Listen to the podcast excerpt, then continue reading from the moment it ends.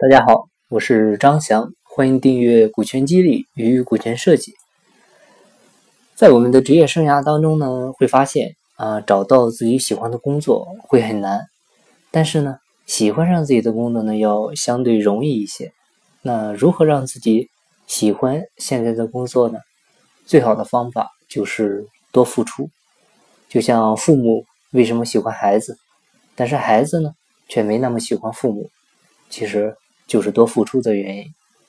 如何爱孩子、教育孩子，让孩子有责任感、学会担当啊？还是让孩子付出、吃苦？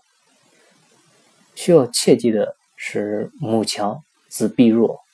你帮孩子承担一切，其实是极度自私的爱，除了害孩子以外，没有任何好处。做企业呢，就和养孩子一样，一个道理，主要就是多付出。那如果让企业的员工可以和老板一样全力付出呢？那就是把企业做成一个平台啊，不要搞家族化。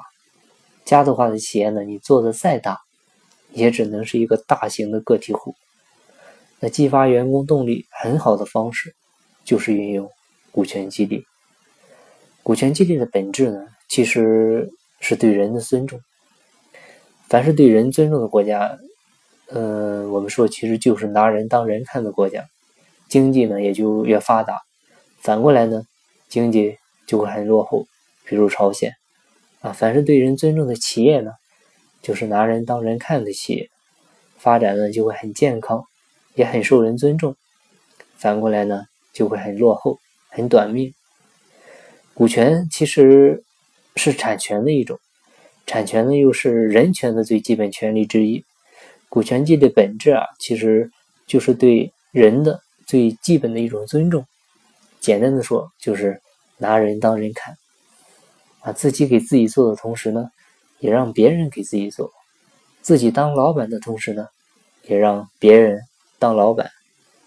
但是我们在几千年专制体制的影响下呢，我们在强者面前啊，更多的就像奴才；在弱者面前呢。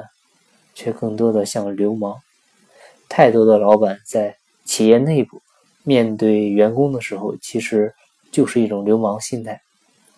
那带着这种流氓心态，你想要培养出一个优秀的团队啊，经营好一个企业，那难度也是可想而知的。所以，中国商业文明的进步呢，是一个非常缓慢的提升过程。什么时候啊，中国老板？他的骨子里没有那种流氓习气了，有了规则意识。什么时候中国的企业可以说也就是有希望？而且通常呢，股东啊仅仅是一种投钱的心理，但老板呢是又投钱又投命。股东碰到的问题或者不爽啊，会把自己和公司分开考虑，实在不行就撤退。但是老板不会，他也不能。因为公司就是他自己，他从来不会把公司和自己给割裂开，更不会给自己留有退路。那作为股东呢，多数追求的是分钱，而老板考虑的呢，是怎么给别人分钱。所以，如果你要成长的话，首先要做的就是忘掉股东身份，记住老板身份。同样呢，这里还要。提一点局外话，就是在日常管理当中碰到问题啊，老板不要急于去给答案，因为第一点，你给的答案呢不一定正确；第二点呢，时间长了，员工他就不愿意去思考，也不会思考，等于说是你在培养了一帮庸才。而且呢，正确的方法是要通过发问啊，找到问题背后的问题。找到问题的根本原因，然后呢，让员工学会自己去解决，不要一碰到问题就赤膊上阵啊，充当救火员，结果呢，却把自己累个半死，到头来还惹了一身骚，何必呢？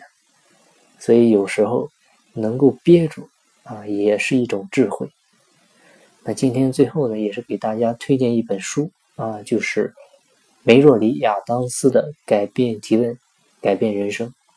在京东、当当上应该都有销售，大家可以买一本看。好，如果你想系统的在线学习股权知识的话，欢迎加入我们的会员，每周一期视频直播讲座加实时问题答疑，适合企业创始人、股东还有接班人学习。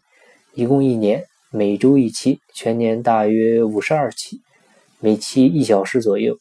现在已经是有四千多位学员加入了我们的学习。课程主题是企业的股权战略、股权激励、合伙人股权设计、股权众筹、企业机制设计、企业自营体和自组织建设啊等方面的内容。一年的会员费是三百六十五元，平均下来每期课程只需要七块钱。我个人觉得是挺好的，还是想推荐给大家。主讲老师呢是国内股权战略管理体系的提出者，泰山管理学院的马方院长。马院长在国内和东南亚是主持了多家的私董会，啊，担任多家私董会的教练。老师非常棒啊！目前在国内股权领域也是泰斗级的人物。如果这个课程您需要的话呢，欢迎加我微信。备注股权会员，我邀请您成为会员。我的微信号是三二八六三四九六幺。节目在西天，情在路上。我是张翔，下期再见，拜拜。